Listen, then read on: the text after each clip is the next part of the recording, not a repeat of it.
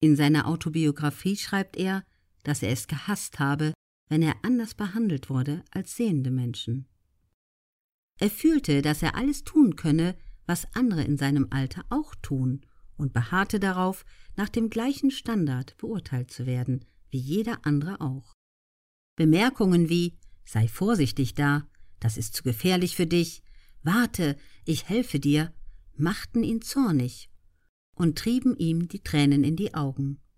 Er tat dann gerade Dinge, die andere als besonders gefährlich betrachteten, um es ihnen zu zeigen.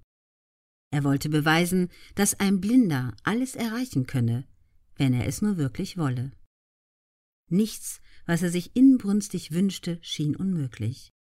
Und wenn die Leute meinten, dass etwas seine Fähigkeiten überschreiten würde, fühlte er sich verpflichtet, ihnen das Gegenteil zu beweisen. Ein Schlüsselsatz in seiner Autobiografie lautet, dass er überzeugt war, er müsse der Beste sein, um als gleich betrachtet zu werden. Schon als kleines Kind begeisterte er sich für Musik.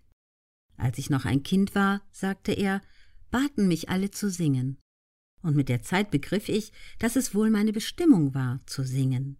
Obwohl er immer wieder von seinem Umfeld Anerkennung für seinen Gesang gefunden hatte, blieb er selbstkritisch.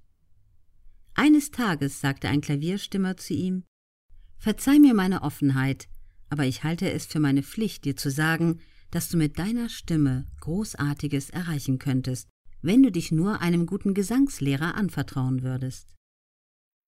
Bocelli war sehr überrascht.